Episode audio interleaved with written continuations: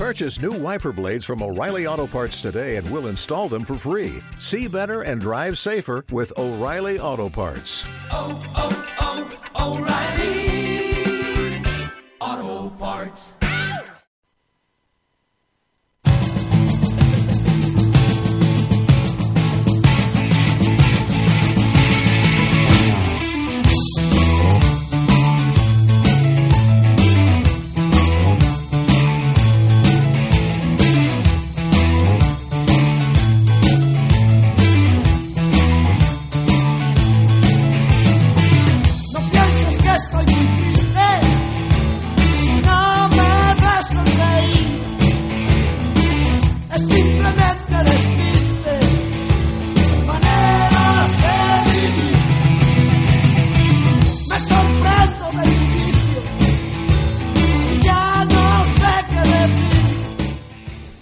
Bueno, vamos a ver cómo nos metemos en este lío y cómo salimos de este lío. Eh, Con la, vaya por delante con la rojiblanca. con la rojiblanca. Vaya por delante las buenas tardes. Vaya por delante que hace tiempo de primavera y que hemos quitado la manta que teníamos de lana y le hemos puesto un- una mantita más fina. Eh, lo digo por aquellos que tenéis la piel muy fina, pues no la tengáis tanto. Eh, y un consejo te voy a dar si eres de los que te gusta lo políticamente correcto. No escuches la radio los próximos cuatro minutos. Dentro de cuatro minutos lo vuelves a poner, el EGN Radio, Manera de Vivir. Nosotros estamos aquí, eh, en estos estudios del pasaje de Plaza de España en Leganés. Y tenemos por delante, pues, aproximadamente 60 minutos. Igual hoy es un pelín más. eh, ya veremos a ver. Para hablarte de cosas del Atlético Madrid. ¿Por qué te digo lo de políticamente correcto? Mm, te lo voy a decir por delante. Para que, ya te digo que si no lo quieres escuchar, no lo escuches. Los que os habéis convertido en clientes de una entidad de fútbol, no tenéis el más mínimo derecho a criticar lo que haga un futbolista. Los que solo sois clientes, lo único que podéis hacer es aceptar que una empresa a la que vosotros pagáis por ir a ver el fútbol eh, haga lo que le dé la gana con sus eh, activos. Eh, dicho lo cual, por eso digo lo de políticamente correcto, eh, lo de ser del Atleti es mucho más que juguetear con el personal durante cuatro meses.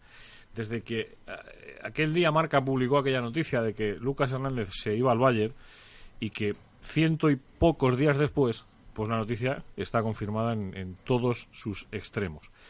Con las pegas que se le pusieron al chaval que hizo la información, con las, todo lo que pasó, con estas cosas que mandan en el, eh, que pasan en el mundo del periodismo. Por lo tanto, desde aquí, primero, el reconocimiento al periodista que en su momento dio aquella noticia. Nosotros, en ningún caso, ¿verdad que no, Ricardo? Buenas tardes. Buenas tardes. Criticamos eh, aquella información. Pues entre otras cosas, porque no tenemos la mala costumbre de criticar a compañeros. o sea, Y que normalmente ahí vas conociendo los compañeros que están mejor informados y David Medina y Isaac Su- Suárez no son especialmente sospechosos. Como todos se pueden equivocar, pero no son sospechosos de, de ir metiendo bombas, eh, globos sonda y bombas de humo eh, por doquier. Es que mm, nos gustará más o nos gustará menos, pero es así. Es decir, eh, los consejos de administración de las entidades deportivas. Déjame que te añada que, Por supuesto, vamos. que, que el- eh, existe también el otro factor que, que en esos juegos siempre los representantes y los intermediarios juegan un papel en el que desinformar al informador es parte del juego y que muchas de las informaciones que finalmente no se, no se concretan no es porque el informador un día se puso delante de un teclado y dijo, a ver qué me invento en 500 palabras, sino porque muchas veces le lanzan una información equivocada y, y desafortunadamente la da o no la contrasta lo suficiente. Un periodista, y en esto sí hago apología de mi profesión y de los compañeros de profesión, eh, jamás intenta inventarse una noticia. Eh, puede hacer lo que acaba de contar Ricardo. Puede darse el caso de que a uno le desinforme. Puede darse el caso de que cuente las cosas mal porque se las han contado mal a posta. Puede incluso darse el caso de que el periodista sea un elemento instrumental eh, en una negociación de un futbolista para incrementar el precio del futbolista porque el representante le cuenta una milonga O para forzar una renovación. Efectivamente. Es decir, eh, puede darse esa circunstancia de que en, en ese escenario en el que se mueve el mundo del fútbol y el mundo de las representaciones eh, sean eh, elementos instrumentales o a lo largo de nuestra vida hayamos sido elementos instrumentales. Se puede dar el caso. Pero igual que sea el caso en el mundo de la política, igual que sea el caso en el mundo de la economía, igual que sea el caso en el mundo de las finanzas, eh, que no es exclusivo del periodismo deportivo. no nos hagamos con esto eh, trampas al, solitario. Digo porque en los últimos días eh, el nombre de Lucas Hernández ha sido el, el gran nombre ¿no? en el Atlético de Madrid, ha sido la gran discusión. Yo creo que incluso, y esto ya sí es una opinión muy personal, y por eso insisto en lo políticamente no correcto, me da la sensación que incluso es para tapar todo lo, todo lo que está, eh, todo lo deportivo, mientras ya se empieza a hablar de otra cosa, pues ya no hablamos de lo deportivo, ya nos olvidamos de, de que en el mes de marzo a mediados nos hemos quedado en la puñetera calle de todas las competiciones y ya nos dedicamos a hablar de Lucas y ponemos el foco en Lucas y criticamos a Lucas. No, hombre, no. El Atlético se ha inventado el mercado de marzo. Eh, Claro, pero... Porque, porque quiero recordar, no es que paguen la cláusula de rescisión No, no a final de temporada, sino que es un acuerdo de traspaso por la cantidad de la, de la cláusula. es un traspaso, pero en, en toda regla. Es decir, no estamos hablando de, de una situación. eh, estamos hablando de una situación absolutamente contractual en la que un señor. eh, iba a decirle a este señor una cosa, pero luego se la diré en privado. Que acaba de entrar por el estudio, vestido de amarillo, con dos banderitas correspondientes a la marca de la camiseta que lleva puesta. Eh, que yo tengo unas camisas preciosas, porque además la marca es extraordinaria. Y tengo que decir una cosa, antiguamente justo en estos estudios había una tienda de ropa que vendía la marca española. Eh, aquí, justo mismo donde estamos, en, el- en el estudio de al lado. Son cosas que, que pasan. Miguel Ángel Peri, buenas tardes. ¿eh? Buenas tardes, Juanma. He dicho al empezar el programa que el que tuviese incomodidades con lo políticamente incorrecto que no escuchara el programa. Así va a empezar. O sea, yo no tengo ningún problema en decir las cosas. No lo he tenido en mi vida, no lo voy a tener ahora con 51 años. Eh, pero es que es así. Que el que no pudiera, el que lo políticamente incorrecto le ajuste un poquito la tal, pues que no lo haga. Que no escuche la radio. O sea, que lo decía por lo de Lucas. Ah, por lo de Lucas. Lo decía, lo decía por lo de Lucas. Por aquello de que de las incomodidades que ha generado eh, la Estaba situación. agarrando Peris al, asiento está- y no de estaba- hablado. Peris estaba agarrando ya. Peris estaba ahí el tío, estaba diciendo... Estaba a punto de soltarte una de piqué ahora mismo. No, no, bueno, lo de Piqué, lo de Piqué es... eh, son esas cosas que tiene. Y luego que tenemos un tipo aquí sentado, decía que entraba en el estudio hasta ahora, que venía acompañando a Miguel Ángel Peris, eh, al que los atléticos le tenemos mucho cariño. Eh, esta mañana hablaba con un atlético, precisamente, y me decía, pregúntale cuando se siente si se acuerda de un partidazo que hizo en el estadio Rodríguez de Miguel con la camiseta de Lecija. Es decir, que era un crío. Eh, cuando en un partido le gané ese fija. Que volvió loco al, al personal. Yo creo que estaba. Ese año fue además el, el- el primer año que dio el salto así a- como futbolista profesional. Salvador, ahí está. Buenas tardes. ¿eh? Muy buenas tardes. Oye, un placer enorme tenerte en estos estudios. ¿eh? El mío, como no podía ser de otra manera. Entrenador del Club Deportivo Móstoles. Eh, sitio maravilloso, por cierto, aquel estadio. Entonces el Soto, ahora ya no sé ni cómo se llama, porque ya le he perdido la pista. Del Soto, ¿no? ¿Sigue siendo el Soto? Sí, yo creo que sí. Soto. Sigue siendo el Soto. Que yo hice un ascenso allí. al- la primera vez que el Móstoles ascendió a segunda B, eh, lo disfruté. Por cierto, el entrenador de entonces era capitán del ejército. Con el, equi- con el tío con el que el Móstoles ascendió a segunda división B, en el año 94, era capitán. El capitán Rosado, Andrés Rosado. Sería de tierra, ¿no? Tú preguntas, sí, sí, sí, era de tierra. eh. Tú preguntas por él que era el capitán Andrés Rosado, fue con el que el Móstoles subió. Y, y teníamos ganas de charlar. ¿Tú te acuerdas del partido ese que me ha dicho mañana un colega mío? Fíjate te- si hace años de claro, aquello, si ¿eh? te O sea, digo la verdad... eh, Volviste loco a un tío que se llamaba Pepe Mesa, no te digo más, que sabes joder, quién, de quién te está hablando. Sí, sí, hombre. Pero no, no, no me acuerdo. No me acuerdo, porque ya son muchos años y muchos partidos. Y tampoco yo he sido de las personas que, o de los jugadores que se ha preocupado mucho en, en guardar una biblioteca o preocuparse de camisetas y tal. No, no. Yo a mí me gustaba más la esencia del fútbol. Entrenar, estar con los compañeros y, y de lo demás prácticamente no me preocupaba. Sí, o sea, te- con eso te llenaba suficiente. Sí, y ya era suficiente. O sea, que- Joder, anda que no, ¿eh? Que no, no, no he tenido nunca un mito del fútbol así, ni, ni he sido mitómano, ni, ni... Sin embargo, ahora, ya con, el, con las canas, mm, me he arrepentido. Pero me he arrepentido, ¿por qué? Porque ya tienes hijos. Y entonces muchas veces me dice mi, pa- mi, mi hijo, "Tal, joder, si es que no tengo nada. Y entonces ahora estoy, sí estoy empezando a recopilar cosillas, a buscar cosas y... Pero bueno, ya está. No hay, no hay ningún problema. ¿Qué vamos a hacer? Salva es de los que eh, eh, tiene historias muy curiosas, eh, deportivamente además. Eh, Entre otras cosas porque ser pichichi en primera y en segunda en el fútbol español no es fácil. Yo no sé si habrá mucha gente, una, vez lo hemos comentado, que hay cosas que pasan en el fútbol y él lo hizo. Y además, eh, si yo no recuerdo mal, corrígeme dos años seguidos. O sea, con el Correcto, Racing y con el sí. Atleti, ¿no? Racing con 27 goles, realmente fueron, hice 6 más, de los cuales 3 sí fueron goles legales y otros 3 realmente fueron en fuera de juego y uno con la mano. Y, y en el Atlético de Madrid al año siguiente igual, lo mismo, lo mismo, eh, 27 goles, un año muy muy duro porque se esperaba mucho de, de ese ascenso y nos quedamos finalmente a, a un punto que, que, bueno que yo lo achaco al inicio ¿no? que hicimos no perdimos tres partidos o perdimos dos partidos seguidos eh, le gané eh, Levante luego en casa Que debutas con gol.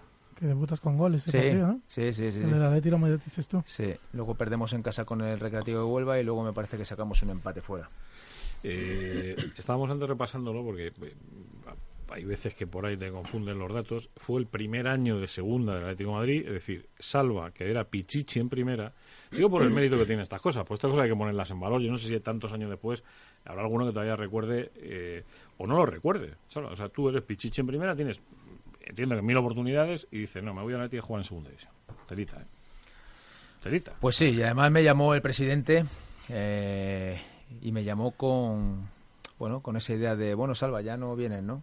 Porque yo, digamos, me había comprometido verbalmente, eh, no recuerdo exactamente, pero por, por lo menos un par de meses antes de, de, acabar la liga, ¿no?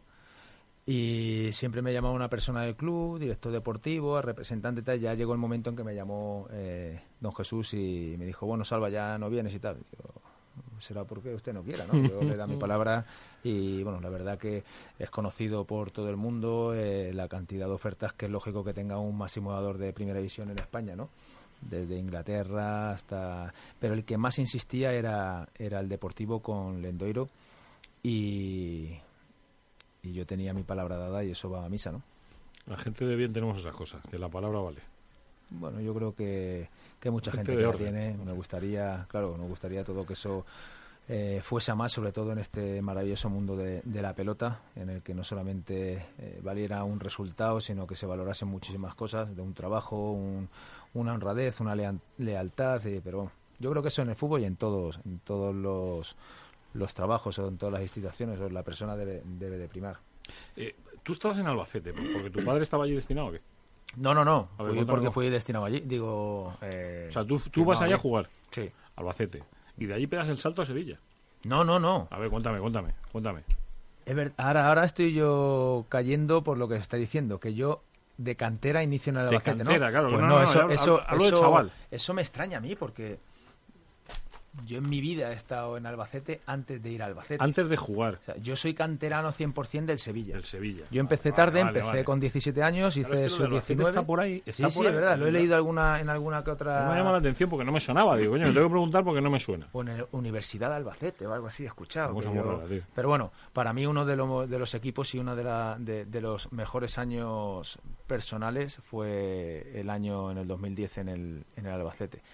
Porque la ciudad es inmensamente bonita, eh, la gente es súper amable y, bueno, y el club es un club eh, enorme. Y ojalá algún día lo, lo pueda entrenar. Ahora no, porque ahora el entrenador que hay, además de ser muy buen amigo mío, es un pedazo de entrenador, lo está haciendo muy bien y lo acaban de renovar. Pero verdad. en un futuro, volver al Albacete sería un sueño. Claro, vosotros, pues, tú eres aragonés de cuna eh, eh, y, y empiezas en Sevilla, a- canterano del Sevilla. canterano de Sevilla. Empezó su 19, eh, paso Sevilla Atlético y primer equipo.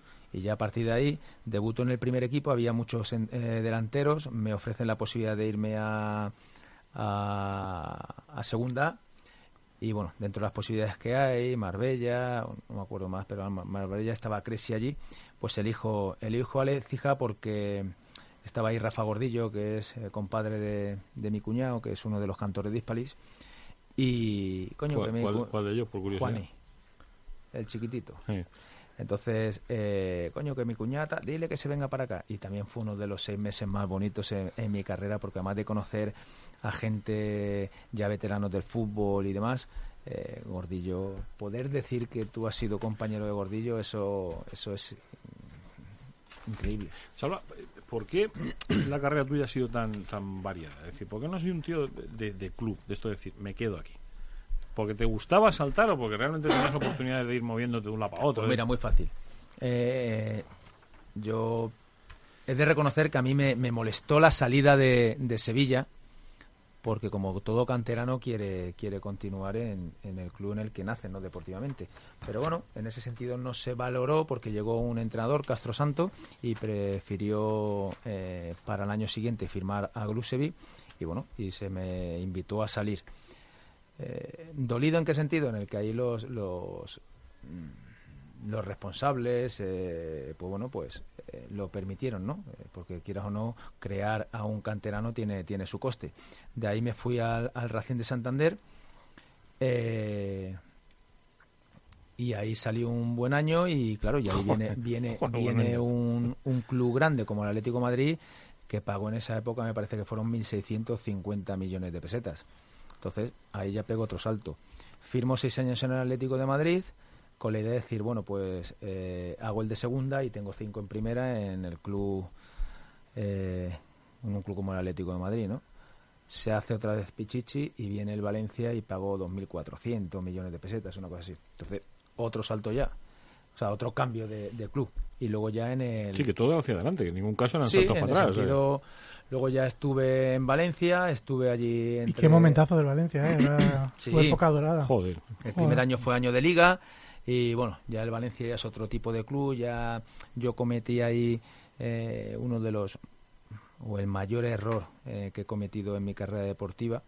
Eh, bueno, producto también de la juventud, de- del ímpetu. Yo soy un tío muy que en todo lo que hago lo intento hacer a 120%.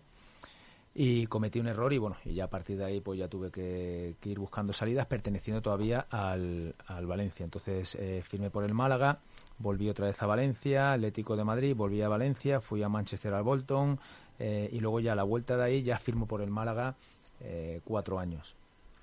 Cuatro años. Ahí ocurre una ley concursal, entonces se tienen que quitar también del sueldo más alto de jugadores y en ese caso era yo y me mandan, bueno, me mandan no, elijo ir al Levante los seis meses. Eh, termino seis meses allí, vuelvo a Málaga y ya lo gracioso es el fichaje por el Albacete, ¿no? Porque yo ya estaba, ya había pensado en la retirada, llevaba ya 10 días de vacaciones y tumbado en una hamaca con mi mujer me llaman y, y le digo a mi mujer, ¿a ti te apetece ir a vivir un añito a a Albacete? Como siempre, que hasta siempre... Qué paciencia, siempre qué paciencia. Lo que tú digas, cariño. Digo, pues, recoge la toalla que nos vamos para Albacete. y ese fue más o menos... Oye, eh, de, los, devenir. de los eh, del año aquel de, de segunda, mm, ¿qué sensación te quedó? La, la impotencia de no ascender, el, el arranque ese que tú decías, el ver cómo, el otro día no sé con quién lo comentábamos, con quién era cuando estuvimos hablando, que le decíamos, no, no, es que, ojo que veníamos de un calderón de 25.000, 30.000, y sin embargo, ese año volvéis a llenar el calderón. Vosotros sois los que Sí. volvéis a llenar el calderón. Sí, la verdad que eh, lo que peor recuerdo es el tener que abandonar el Atlético Madrid por circunstancias ajenas a, a mí, ¿no? Eh, porque bueno, porque el club también empieza a aliviar nóminas, ¿vale? sale también Dani, sale Hugo Leal, salgo yo porque otro año más en segunda, pues bueno, había determinados contratos que era mejor eh, bajarlos, ¿no? Entonces mi ilusión era seguir en el Atlético de Madrid y, por qué no haberme retirado en el Atlético de Madrid. Fue un año duro, un año había eh, muy buenos jugadores, pero no se consiguió. ¿Tú llegas a, llegas a hablar con Luis Salva? eh, Sí, o- sí, la pretemporada. Hace- hago la pretemporada, entonces yo recuerdo, un día me dice, estábamos hablando con el tema de, de Valencia y ya me, me puso fecha. Si, no me acuerdo qué fecha fue, pero vamos, si el lunes no lo tienes cerrado ya te quedas aquí definitivamente y tal, pues, pues ya está. Y al final eh, se hizo. claro. Estaba repasando, eh, porque claro, ese año que fue especialmente duro para los atléticos, aparte de especialmente bonito por un lado, porque se recuperó el, el- eh, mucho aficionado, ¿eh? Te digo que, Y también hubo cosas muy dolorosas, ¿eh? porque también se nos presentaron en el cerro, eh, hubo una tirada de huevos eh, en el campo, eh, hubo alguna que otra situación difícil con la mujer de algún com- de un compañero en un centro comercial, eh, tuvimos que ir tres o cuatro jugadores a hablar con el frente. Eh, pero bueno, son situaciones que, que no deben de ocurrir, que ocurrían. También era un año de tensión no solamente para nosotros, sino para ellos. Tenía muchas esperanzas puestas en que fuera un, un añito y bueno, y tampoco fue un año decir estamos ahí a 10 puntos del segundo. Aquel equipo toca toca fondo contra la Universidad de Las Palmas, eh, si no recuerdo mal. Y Gil monta una Que monumental. teníamos que volver. Yo no fui porque a mí me sancionaron. Nadando. A mí me sancionaron, yo no sé si fueron 11 o 9 partidos y se me quedaron en 5 por un, un codazo a, a un jugador del Betis en, en el Benito Villamarín y no, y no voy a ese partido. Y recuerdo que dijo que teníamos que volver nadando. Joder, fíjate la cantidad de... Partido un domingo por la mañana, si no recuerdo mal, fue el, el partido aquel de, de con la Universidad de Las Palmas. sí. Que a ese señor le han, han expulsado tres veces con el Atleti, una contra el Betis y dos contra el Sevilla. O sea que lleva lo del... Sí, sí, Lo sí. Había algo La, la conexión hispalense muy Y- y adentro. encima que de Pichichi, ¿eh? Con 11 partidos menos, ¿eh? Joder, pues menos mal, ¿eh? Menos mal. Le llegan a dejar jugar todos y... Eh, Bota de oro. Yo de aquel, de aquel año es que me acuerdo además especialmente bien, porque lo veníamos comentando antes, lo venía comentando con Chavo, que el, que el partido Leganés-Tenerife, que vosotros estabais en Getafe, eh, ese lo hice yo, ese partido me tocó a mí hacerlo barro de marca, y la verdad es que fue, eh, o sea, estábamos pendientes, la- bueno, de hecho lo hice con la camiseta del Atleti, del Atleti puesta, o sea, me dio un poco igual, ya me a estas alturas ya me da un poco igual. Yo creo que teníamos que hacer cuatro goles o algo así. y- No, valía y con que- el con que el Tenerife no ganara. Sí. Si el Tenerife no ganaba y vosotros ganabais, estabais en Además recuerdo que ese partido se creó también una polémica porque el entrenador de, del Tenerife le Rafa pusieron una, una Rafa Benítez. camiseta, una camiseta al salir del, del autobús eh, del Atlético de Madrid en el suelo y la pisó. Y la No me- pues fíjate que no me acordaba yo ese detalle. Sí, sí, sí, sí. Pues el entrenador del, el entrenador del Tenerife era Rafa Benítez, correcto. Ascendió Que- Sevilla, Betis y Tenerife. correcto, que acaba el partido, él se va a un fondo, ya había fichado por el Valencia, Rafa Benítez era el entrenador del Valencia, ese día era el entrenador del Valencia ya, y él se va a un fondo y, y la verdad es que aquello hubo que vivirlo. ¿eh? O sea, yo, yo, la gente de la Leti, había más gente de la Leti en el campo del Leganés que en Getafe. Mira que en Getafe había gente de la Leti. Sí, sí. Pero aquí viene mucha gente. Y luego llegó el segundo año con Ferrando, ¿no? Eh, sí, correcto. Con César Ferrando. Luego el- creo que no sé fue 4 o 5 la... La temporada 2004-2005, sí. Creo que fue, sí. Eh, de aquello, Bueno, otro año. fue un año raro también, Sí, ¿eh? fue un año, un año raro. Eh, recuerdo más familiar, más Atlético Madrid, más la esencia de ese club el, el año de segunda. Lo recuerdo mucho mejor. También había muy buenos jugadores, estaba todavía el Cholo, eh, estaba seguía todavía Fernando. Pero bueno, eh, fue un año también bonito en primera, pero tampoco fue un año muy significativo para, para el club, ¿no? pasó como muy... Sí, eso- de esos muy- años que pasaban Sí, sí, sí. sin pena ni gloria, ¿sabes? De esos años de la Leti, de, de- de las épocas aquellas de la Mm. Leti Peris que decíamos, joder, pues si no hubiese existido este año hubiese dado igual casi. ¿eh? Sí, pero mira, ha ha hablado ahora de Fernando y precisamente era una de las preguntas que yo le, le quería hacer. ¿Cómo, cómo recuerdas eh, eh, la llegada de Fernando eh, a ese vestuario? Bueno, él llegó de canterano. Él llegó el año, el primer año mío ahí de, segunda. La verdad que siempre ha sido igual. O sea, es un jugador eh, como persona muy buena persona, muy tranquilo, eh, muy introvertido, humilde. eh, viene de, de, de una familia, de una familia buena familia. Eh, nunca se le ha visto un mal gesto con un compañero, todo lo contrario, cuando llegaba gente de abajo eh, lo- los acogía y, y la verdad que todos los recuerdos que puede tener cualquier compañero de, de Fernando es bueno, porque es un chaval eh, que yo creo que, que la palabra que más le, le puede caracterizar, desde mi punto de vista, es mm, lo bondadoso que es y lo bueno que es. Es que no tiene. A- mí no sabe pelearse. A mí me ha contado un pajarito que, que, que- que en aquella, cuando, cuando ascienden a, eh, Cantarero, llama a Fernando eh, y eh, empieza a entrenar con el equipo, los jugadores que estabais ahí le mirabais con recelo.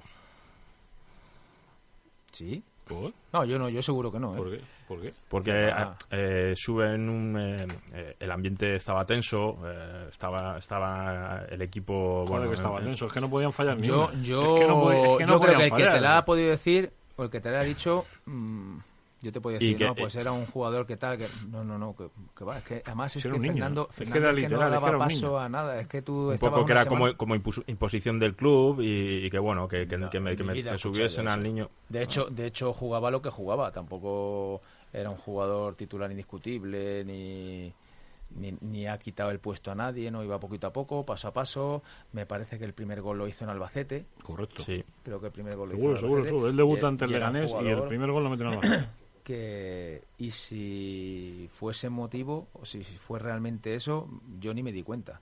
Vamos, él y yo seguro, vamos, y por mí porque De, era un de chaval hecho, formidable. hay, eh, hay un comentario de Kiko en una entrevista que dice que con los años se dio cuenta que no se había portado bien con Fernando cuando llega, cuando llega al equipo, porque, porque él estaba en una situación un poco jodida y, y luego se arrepintió de ello.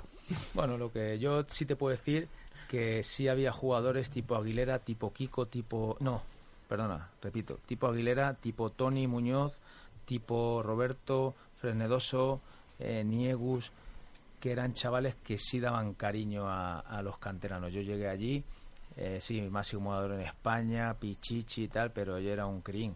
Y a mí me cogieron tanto Tony Jiménez, Tony Muñoz, eh, me arroparon todo y más. Se me hizo muy muy fácil. Solo esos, ¿Te quedó mucho de Atlético dentro? todo, Todo, ¿no? todo. Madre Tú decías que el, el cariño de la afición, yo creo que eh, es más el cariño que yo le tengo al Atlético de Madrid. O sea, para mí el Atlético de Madrid es un club que, como pongo yo siempre el mismo ejemplo, ¿no? Cuando perteneces a unas reses, naces, te ponen el sello a fuego y eso ya, te guste o no te guste, lo llevas toda la Con eso te mueres, ¿eh? Pues ese soy yo con el Atlético de Madrid. Por supuesto, mi máximo cariño y respeto a todos los equipos donde juega, porque la verdad que de todos puedo hablar maravillas, pero Atlético de Madrid es otra cosa.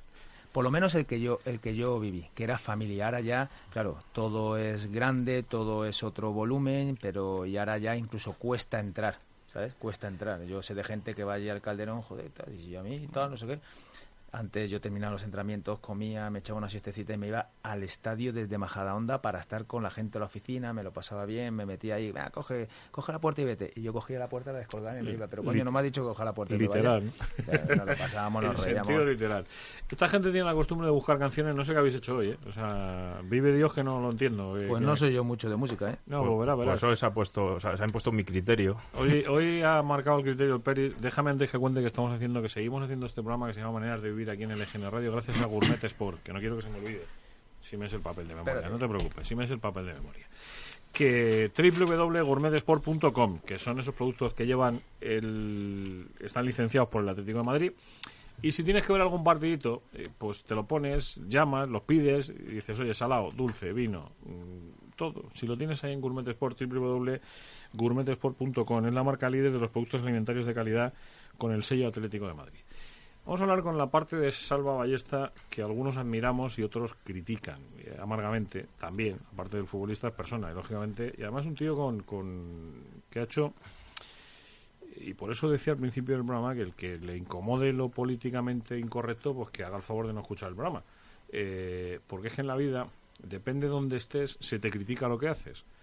Y si lo haces desde un sitio, mm, hay silencios, y si lo haces desde otro, eh, hay críticas. Y eso a mí siempre me ha parecido injusto. Con lo cual, primero la cancioncita que ha elegido Pérez, que ya veremos a ver. Bueno, la, canción, Sorpréndeme. la cancioncita era una canción que la- la- se ponía mucho en el autobús del Atlético de Madrid de los 70. de los años 70, que por cierto tenemos una cita pendiente con aquel Atlético conductor. ilustre. Tenemos una cita pendiente con aquel conductor que es vecino de Leganés Y puede dar fe de que, de que Manolo Escobar sonaba mucho en aquel, en aquel autocar. y le, trae- y le traeremos en breve.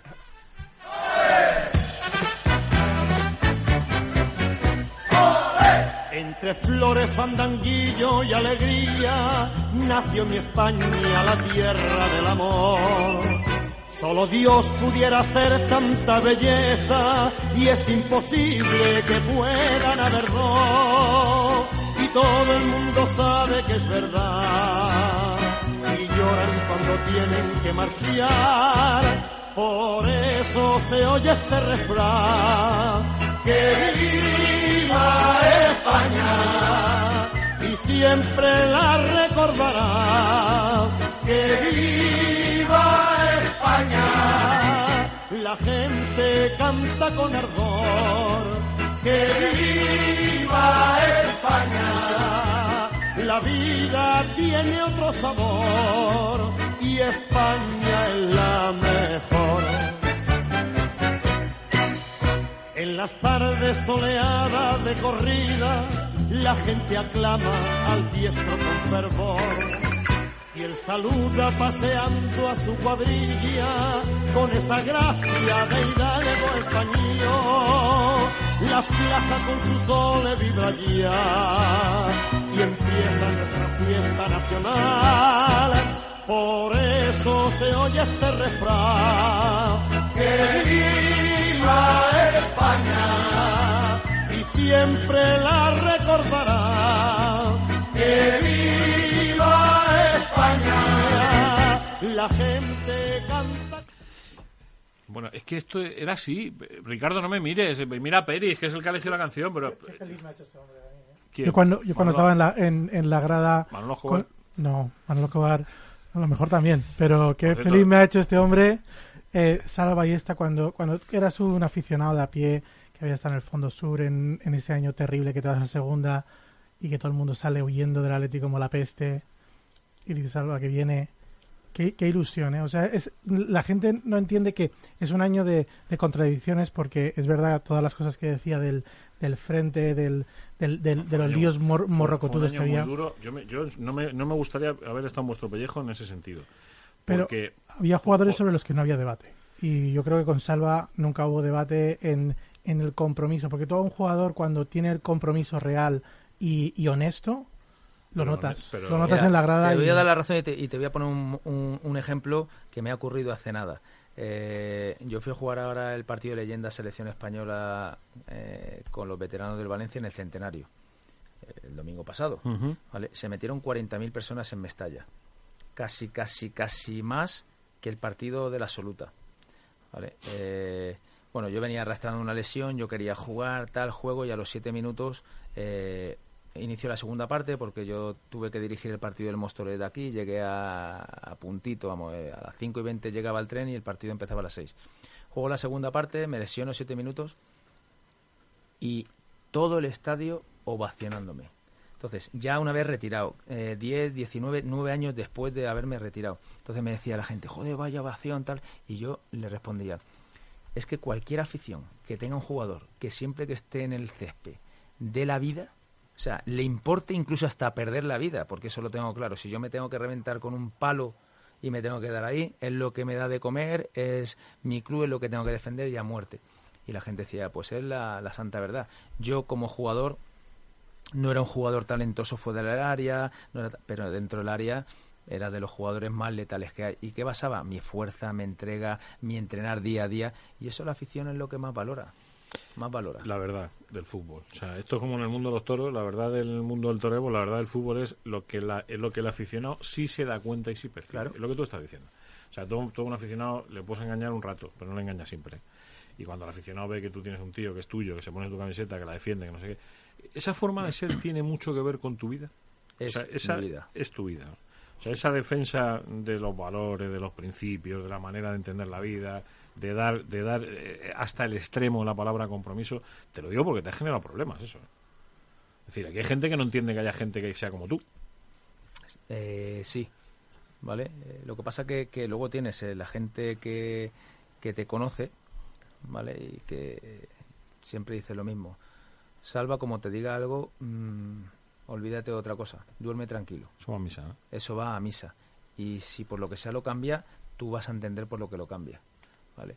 Y luego, pues bueno, me ha generado muchos problemas. Eh, yo he sido muy torpe, ¿eh? Te voy a decir por qué he sido muy torpe. Porque si vuelvo a, a 20 años atrás, la palabra España no la pronuncio en mi vida. No me lo puedo creer. Sí, sí, sí, te lo digo así ¿Es de verdad? Sí, sí, sí. O no la pronuncio en, en determinados círculos. ¿Por qué?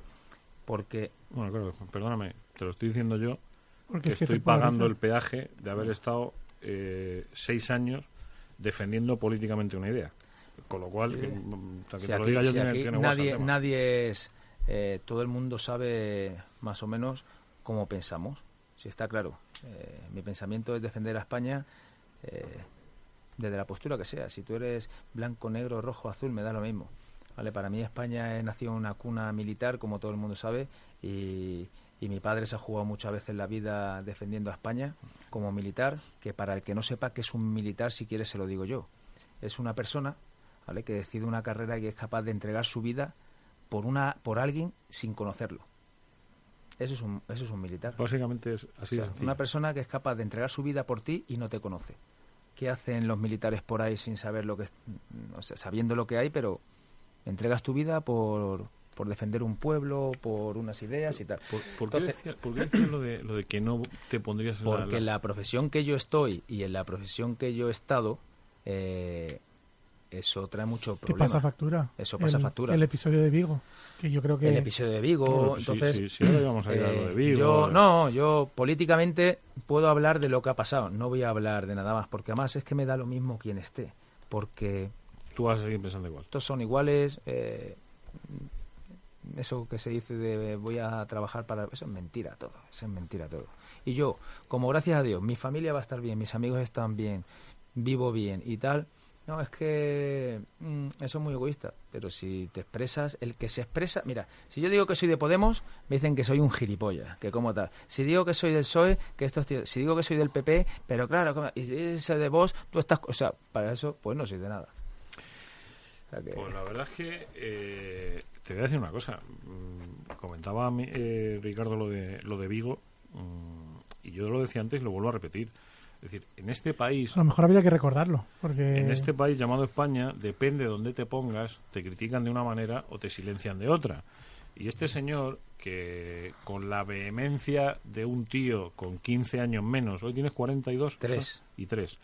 Entonces tenía 28, eh, el 11 de marzo del año 2004, cuando este país sufrió la mayor aberración que hemos conocido eh, en los últimos años, este señor fue muy vehemente en sus expresiones. Pero es que lo que él dijo, que yo no lo voy a repetir ni lo voy a hacer que lo repita él, el que quiera que lo busque, eh, en ese momento lo pensábamos el 95% de los españoles.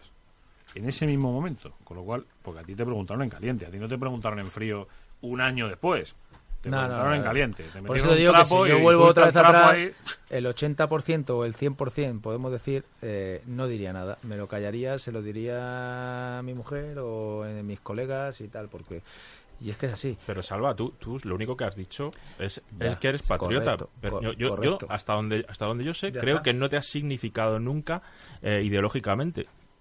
No, yo puedo decir que si yo voto a Ciudadanos, que si yo voto a PP, pero yo tengo el derecho de votar o a Podemos o a PSOE, Mm. ¿no? Yo tengo el derecho gana, votar. ¿no? ¿Qué, qué pasa? ¿Que el que vota al, al PP es tonto y el que vota al otro es listo? No, cada uno que vote lo que quiera. Lo que quiera. Y es totalmente eh, respetar. Mira, te voy a decir una cosa. Mis mejores amigos de la política son eh, presidente, eh, alcalde del, del PSOE. Y un, y sí, alcalde del PSOE. Antonio Moreno de Vélez Málaga y el de Marbella que estaba en Marbella, Bernal, ¿vale? Y ya está, y son, porque yo soy de personas. So- Yo soy de personas. Pero es que eso es, es- O sea, eso, es es lo, eso es lo que Porque define. luego te, demuestre, te demuestra que. Mira, Pepe lo que arrastra. Y estos son. Y sí, al final es todo mentira.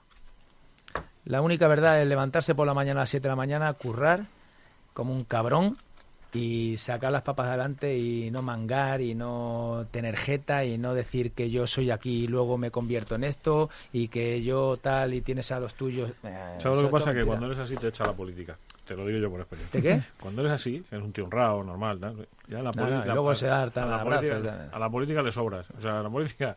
eh, hay dos personas en este estudio, aparte de Peris eh, y aparte de, de Ricardo, que tienen dos historias distintas. Una la tienes tú sentado a tu derecha, que venía, eh, Salva bien acompañado. Yo, yo creo que a él le debería de presentar casi Salva. Claro, claro, casi que sí.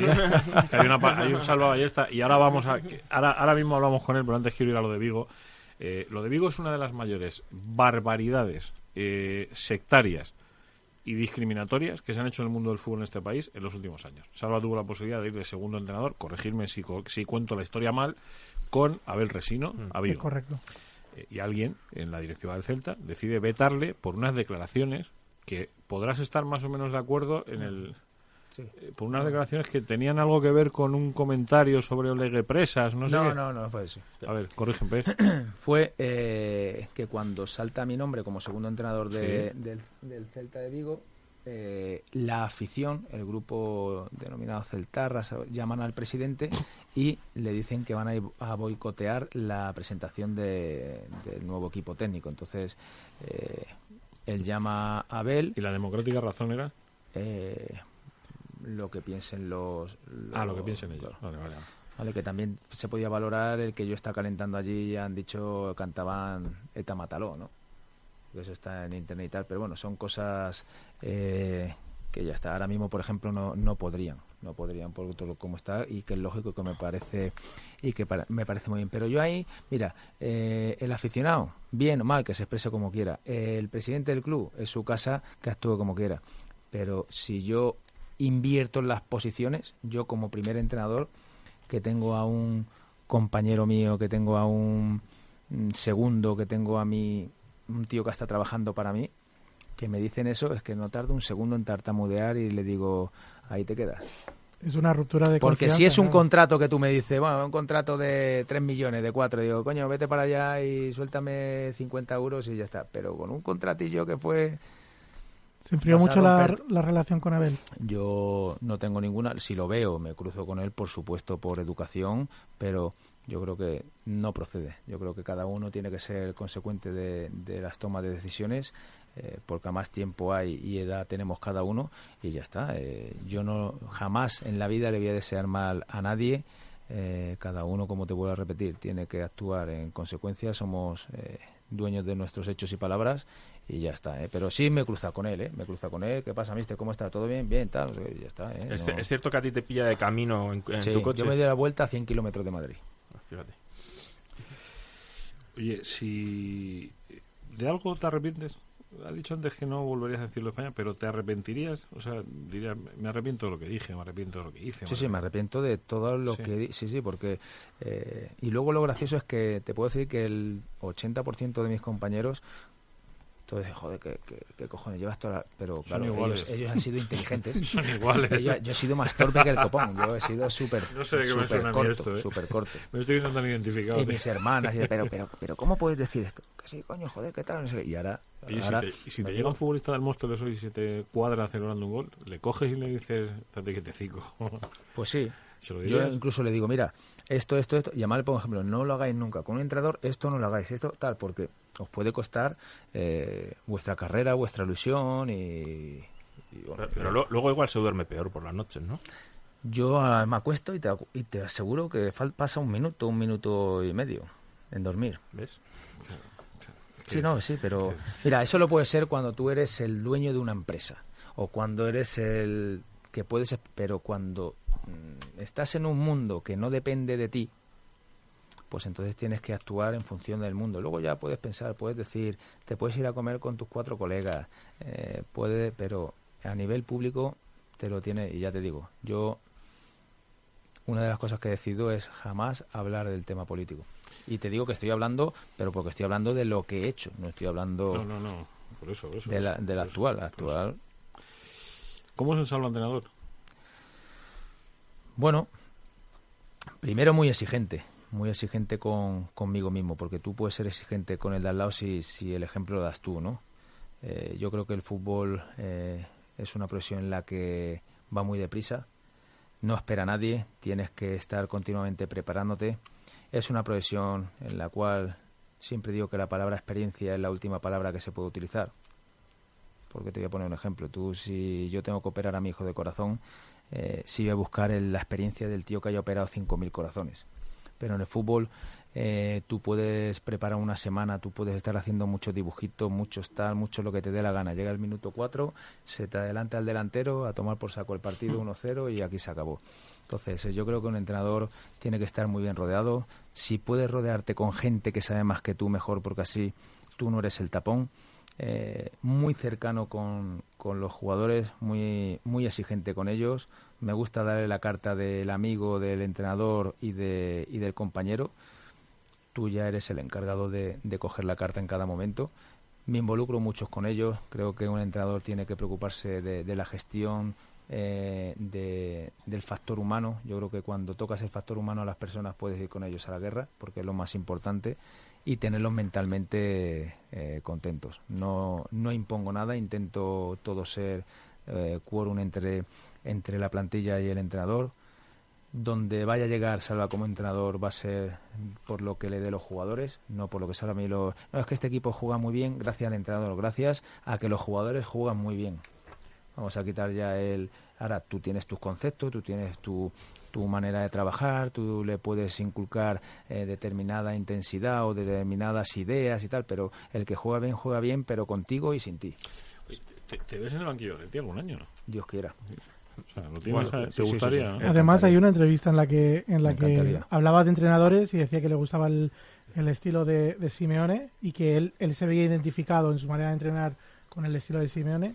También nombraba a Paco Gémez. ¿Cómo se, semana- casan esos semanas atrás, Salva, dije yo aquí que no, no, me- no me gustaría ponerme en la piel del que cogiera ese banquillo después de Simeone. ¿Tú sí te verías capaz? O sea, mañana te dicen, oye, mira, que, que en septiembre tienes este toro aquí. ¿eh? Vamos, eh, lo que más me gusta a mí es un reto. Eso es lo que más, eso es lo que yo eh, veo en mi vida. Yo todos los días me pongo retos, todos los días, todos, todos, porque si no no le encuentro sentido a, a la vida, ¿no? Y para mí, yo siempre he dicho que eh, uno está, se irá y llegará otro que lo hará o lo intenta o lo intentará hacer mejor o igual. Mientras tú lo intentes, eh, he conocido muchos entrenadores, que si Juan de Ramos en el Sevilla, que si hizo esto, que si hizo lo otro, eh, y luego llegó otro y lo hizo igual o mejor. O sea que eh, yo creo que, que nadie tiene que tener miedo, ¿no? Y luego entrenadores, yo siempre digo que intento coger lo mejor de cada, de cada entrenador. Eh, el Cholo tiene sus cosas buenas, Paco Gémez igual, todos, todos tenemos, ¿no? Pero Salva tiene su, su marca propia, la va a seguir trabajando y, y, y así va a ser. ¿Tú, ¿no? tú eres más de imponer tu filosofía eh, por encima de los jugadores que, que jamás, tienes? jamás. Yo entiendo, yo siempre po- pongo el ejemplo, ¿no? Eh, tú con chorizo, morcilla y garbanzo no puedes hacer arroz a la cubana. Entonces yo tengo, eh, yo tengo mis jugadores, yo llego. Una cosa es que, que te den la posibilidad de armar el equipo tú en función a lo que tú quieres. Y otra cosa es que llegues a un equipo y veas lo que hay. Entonces eh, tú puedes tener una idea de un juego, pero si no tienes esos determinados eh, jugadores para jugar con carrileros, con laterales que suban y bajan, y tienes otro tipo de jugador, pues te tienes que adecuar a lo que hay. Yo bien claro. Eh, preséntanos, A ver, preséntanos. A Ramón Poch, ¿vale? Eh, compañero, preparador físico, se está incorporando poco a poco a- al cuerpo técnico nuestro. Esta es una semana que está trabajando con nosotros, lleva poco tiempo, pero por motivos laborales. Ya verás cómo no se equivoca. ya No es, no, es un, no, es una, no es una categoría en la que puedan eh, decir dejo todo lo que tengo, me voy allí porque económicamente eh, tienes que poner dinero, tienes que poner dinero, pero bueno, poquito a poco irá, irá, irá entrando en el cuerpo técnico. Mira que me gustaría, lo tenéis. Mm, Te iba a decir, no sé si ahora mismo si son nueve o diez puntos con el quinto, corrígeme. No, seis, seis. seis, seis. seis, seis puntos con el quinto.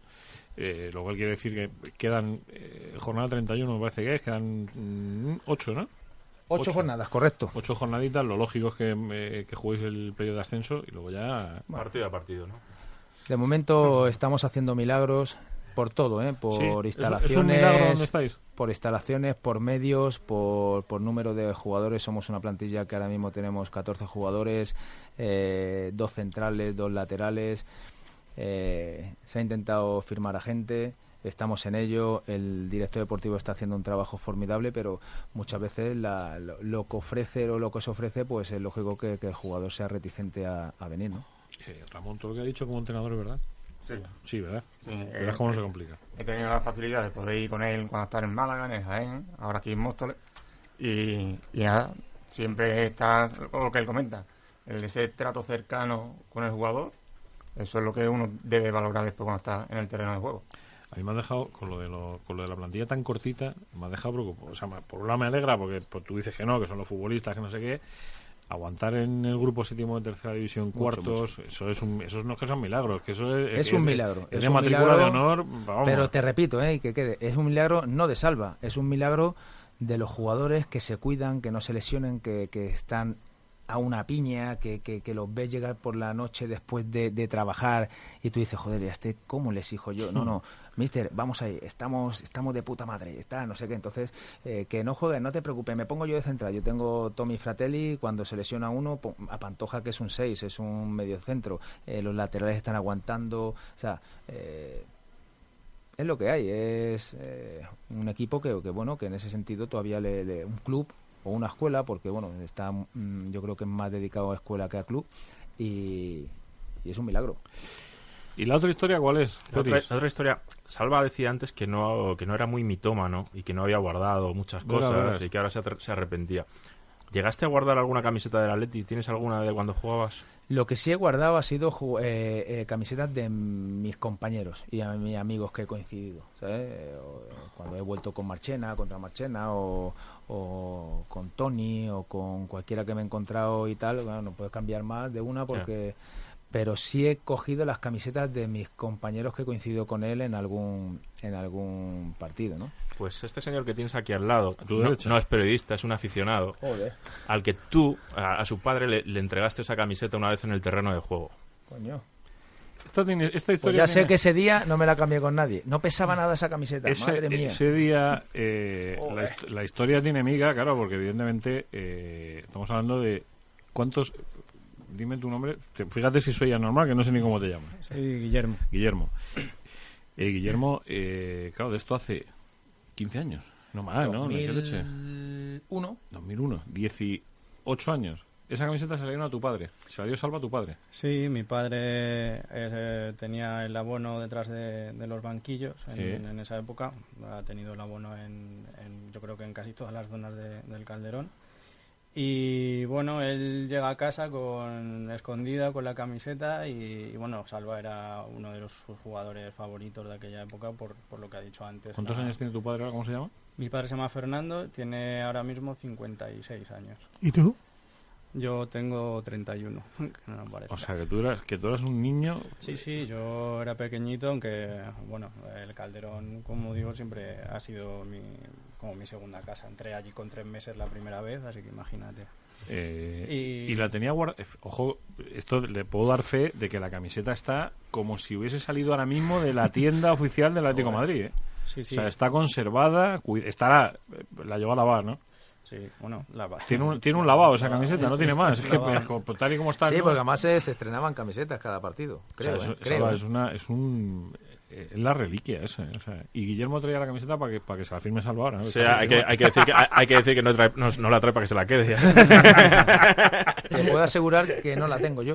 esa camiseta no la tienes ¿Ves? yo creo que pues es que surgió el tema eh, y a mí me parece un detalle precioso tío. Sí, hombre, joder, claro que tú sí. fíjate 18 años después un día que te dio por el partido te lo dijo tu padre cuál era no se acuerda o no No me llegó, no, no me lo ha llegado a contar porque no, no recuerda, pero sí recuerda perfectamente que, pues eso, estaba detrás de, de los banquillos, terminó el partido y, y me contó que incluso se metió cuatro o cinco pasos dentro del campo para, para pedirle la camiseta y bueno, pues tuvo la suerte de que Salva se, se la dio y luego pues con, con la ilusión de, de un niño llegó a contarlo a casa y, y bueno, pues, pues aquí está, en perfecto Esos estado. son los detalles del fútbol que, que a mí eh, te emocionan, ¿no? Eh, normal Eso es lo bonito, lo bonito, porque quiera o no, el futbolista... Yo ahora sería complicado en estar en un club eh, con tanto control de prensa. Antes te llamaba el, el periodista, oye, Salvita, mm, ¿me puedes hacer una entrevista? Ah, vete a tomar por culo que te la di la semana pasada, ¿qué tal? O venga, sí, quedamos. Y nos íbamos a comer, tal. Era mucho más eh, sí, pues personal, tú mucho más... sin embargo tú cuando el año ese era Eti eh, Antonio Sánchez estaba ya en el Sí, Atleti, pues Antonio- era, vamos, mi, mi, mi punto. Íbamos siempre juntos. Ahora mismo, antes de venir aquí, estaba hablando con él. Eh, Antoñito era un ese fenómeno para es, eso, ¿eh? y lo sigue siendo, y lo sigue siendo. Lo que pasa que, bueno, que, que cogió el tema con Fernando y, y ha tirado ahí, pero es que Antonio es, vamos, eh, para mí es un hermano. y, con, y con Juan Gato, que, que Y Juan hay, que, Gato, hay que Juan decir que está es por Juan hoy aquí. Vale, hay que darle las gracias a Juan. Juan Gato Pues, es un Pues si te digo la última vez que vi a Juan, Pero esto eran los periodistas, cuando pero veas a todos. Lo, lo cuento en público, a mí me, to- a mí me tocan las narices. Cuando veas a Juan le dices, "Oye, me ha dicho Juan Málamo que la última vez que os viste fue en Vista Alegre en el acto de Vox. Sí. Los dos íbamos acreditados como prensa, dicho sea de paso, para que nadie nos malinterprete. eh, y No, no, Juan no es dudoso. No, no, no. Juan, Juan no dudoso. Estuvimos aquel día allí precisamente porque. eh, y coincidimos en la zona de prensa porque él iba con un amigo. Juan es un que tío iba- fabuloso. yo creo que la gente, la gente es buena, fíjate, en paso los años. Y lo que te decía, que antes la prensa, ahora ya para coger un jugador, Oh. para tal, es que, es que es muy complicado, muy complicado. O sea, que ya es todo... Esto ahora mismo. Pero bueno, es lo que hay, todo crece, eh, el mundo del fútbol eh, requiere ya otro, otros conceptos y ya no hay tanta familiaridad. eh, aficionado, eh, jugador, jugador, club y demás. Claro, tú ah, has comentado antes que, que se os metían los aficionados eh, del frente, iba- iban al cerro ¿Lo dices por el que hay y, en la de- puerta? y demás. Yo, yo no he visto nada. Yo sí lo he visto, ¿eh? Bueno, pues este señor que tienes aquí, aparte, también hace esas visitas al, al Cerro del Espino, que, que cuente un poco y que saque lo que, lo que, lo que tiene ahí. Ah, que tiene más. Sí, es que este, va, va al Cerro del Espino a algún, es entrena- una, algún es una entrenamiento. sorpresa por partes. Esto es una sorpresa por partes. Claro, claro. Pues esta, esta no la sabía yo, ¿eh? Hace, Esta no, me, esta no me la han contado a mí. Hace Eh, ha- hace 10 días se presentaron en el entrenamiento para dar su apoyo a, a Simeone Eso con lo vi yo, eso lo vi yo en los medios. Esa pancarta la viste tú el otro Sí, día. sí. Había más de una de esas, ¿no? Había... 11 cholos, 11 Sí, cholos. Sí, sí. 11. Y nada, la idea pues surgió a través de un grupo de WhatsApp que tenemos de, bueno, de gente como nosotros lo decimos de pura sangre atléticos. Y nada, surgió eh, a través de, bueno, de una persona que está dentro del, dentro del grupo De pizo, de hay que decirlo. que un saludo desde aquí. Y bueno, al final nos empezamos a, a organizar entre todos, oye, ¿y si hacemos esto? Y, y bueno, pues en, en menos de dos horas teníamos el, el operativo montado.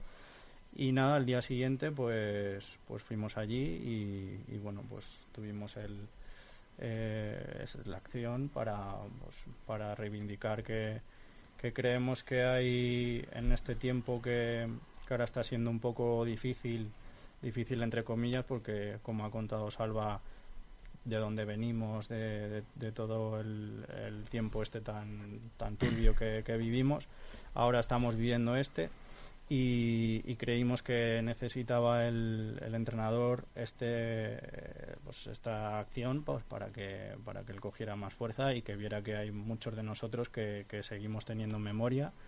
Y bueno pues eh, al final salió todo bien él nos salió a recibirnos eh, nos dio nos agradeció nos dio eh, nos dijo que, que él era muy cabezón y que no que no iba a dejar en su empeño de, de salvar de llegar a, a lo que él tiene en la cabeza Que era más ca- cabezón que un caballo, ¿verdad? eso eso fue la, eso fue Más- la- más cabezón. Por eso está la- claro que el Atlético de Madrid eh, te puede te puede gustar más su manera de jugar, te puede estar de acuerdo con decisiones. Mm, En el mundo de, de fútbol cabe de todo y, y cada persona tiene su entrenador. Lo que no cabe duda es que el salto cualitativo que ha dado el Atlético Madrid a nivel institucional, a nivel de club, a nivel de, de títulos, eh, lo ha conseguido eh, Miguel Ángel Cerezo y, y Simeone, ¿no? Eso está ahí, eso es imborrable. eh, hay que agradecer constantemente ese cambio que ha dado el Atlético Madrid para los que somos del Atlético de Madrid. Eh, hay que agradecerlo constantemente y está claro que todos los años y que compite contra un Barça, contra un Madrid, contra un Bayern, contra un Manchester y llegará el momento en el que nos tocará, seguro, seguro. Salva, eh, a propósito de lo que tú acabas de decir, yo vengo defendiendo una teoría hace tiempo que Di Stéfano como futbolista fue el que cambió la historia del Madrid, eh, Cruyff como entrenador el que cambió la del Barça y el Cholo como entrenador, como entrenador, el que está cambiando la historia. No sé si coincides con... Totalmente, totalmente. Date cuenta que eh, ahora mismo el Cholo, ante cualquier eh, situación que no esté de acuerdo, con que diga mirar a la vitrina, ya, ya calla a cualquiera, ¿no? El Atlético de Madrid, sí, el doblete, tal, pero eh, claro, también, también viene acompañado de, de una materia prima. El Atlético de Madrid ha dado un salto eh, importantísimo y se ha puesto a manos de- del Cholo, ¿no? Pero bueno, también gestionar eso, sacarle rendimiento, eh, eso es muy importante, ¿no? Del escudo no te voy a preguntar para que no te metas en un lío. No vaya a ser que algún día se planteen que tengas que volver y alguien tire de meroteca. No, que no, que no te voy a preguntar. Lo- ¿A ti, te, a ti te gustaba el escudo de antes? A mí me gusta cualquier escudo del Pues Atlético de. Madrid, me gusta el de Pues antes, el de ahora, Pues eh, cualquier cosa. Eso es lo más importante. Ricardo, echar el cierre, anda, hermoso mío. Pues eh, eh, la verdad es que ha sido un, un momento especial hoy, ¿eh? Porque la semana pasada hablábamos con Sabas. Coño, Y- Sabitas, Te voy a decir una cosa. Donde fue el otro día a verme sentado- a, a- a el monstruo. Lo tengo, que contar, lo tengo que contar porque eh, nosotros creo que es el programa 17, 17, 18 más uno, 18, 18, 18. más uno. Es, la mayoría de edad ha sido contigo hoy. Donde estás tú sentado, estuvo sentado Jorge Mendoza. Eh, uno de los históricos, dicen que el mejor futbolista en la historia del Atlético de Madrid. Dicen, de la época de Babá. Salió a hombros del Metropolitano. Salió a hombros del Metropolitano en su día. O sea, pasa por ser el mejor futbolista en la historia del Atlético de Madrid. Donde estás tú mismo sentado. Le cruzamos con Grifa al teléfono. Se puso Grifa con él. O sea, vivimos un momento de radio. Enfrente de donde estás tú estuvo Juanjo Rubio, que es otro de los históricos de la Atleti, ya mucho más cercanos. Eh, y la verdad es que mm, yo me siento especialmente orgulloso hoy de tener a un tío como Salva Ballesta eh, sentado donde está sentado. Es que más allá de que no tengan una placa que yo creo que, ten- que tiene estas figuras tan importantes como Salva y como Sabas En el corazón la llamamos. en el, en el corazón en el corazón de muchos atléticos de mi edad, Sabas es otro sí que gran tiene atlético, ¿eh? Sí Sí, que señor. tiene su, su placa y esa es imborrable. Sí, señor. Por eso digo que es, es un momento especialmente agradable. Guillermo, muchísimas gracias ¿eh? Por el ratito que nos ha regalado, que no contábamos con él, por ese recuerdo, ¿sabes? Que, La verdad que sí, que, que es bonito. Y además saber que esta, esta camiseta ha tocado la piel de uno, ¿no? Ahora, eso señor. sí te repito, ¿eh? Esto cuando mojaba... Eso pesaba como un quintal, ¿no? ves, la- la- Las de ahora que haces así son papel de fumar. Pero te lo has pasado bien, ¿no? Momentazo de radio, ¿eh? Ah, ah. A mí lo que más me ha gustado ha sido el jamón y el vinito que nos habéis puesto, que agradezco. De- de gur- a de- la de gur- casa, de gourmet sport. habrá que significa- llevarla a comer, ¿no? eh, eso significa que va la cosa bien, ¿eh, jefe? www.gourmetesport.com www. Te voy a decir una cosa. Pancho Barona, que también ha pasado por este programa, hubo que llevarle el jamón a su casa. Porque dijo Claro, una cosa aquí pa- habéis puesto, aquí tenéis, por lo menos O sea- habéis tenido el detalle de, de ponerlo. dijo una cosa parecida. Yo me he traído un té con, con- me he traído un té porque venía de comer, ya lo habíamos, ya lo habíamos liado.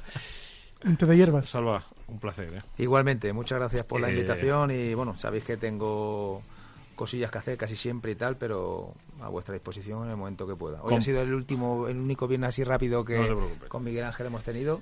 Con permiso del ejército, yo me cuadro ante este señor, eh, porque es lo menos que puedo hacer y decirle y agradecerle profundamente el tiempo que le dedicó a la Leti y que la Leti haya quedado tan en su corazón. Adiós, Ricardo. ¿eh? Muchas gracias. Ha pasado bien. Peris, gracias. ¿eh? Hasta la semana que viene. Charcos feliz. ¿eh? Sean ustedes muy felices en Rojiblanco y en la Leti. Y por nada extraño que le parezca, eh, hay un tío de la Leti fuera esperando solo. No digo más. Me sorprendo.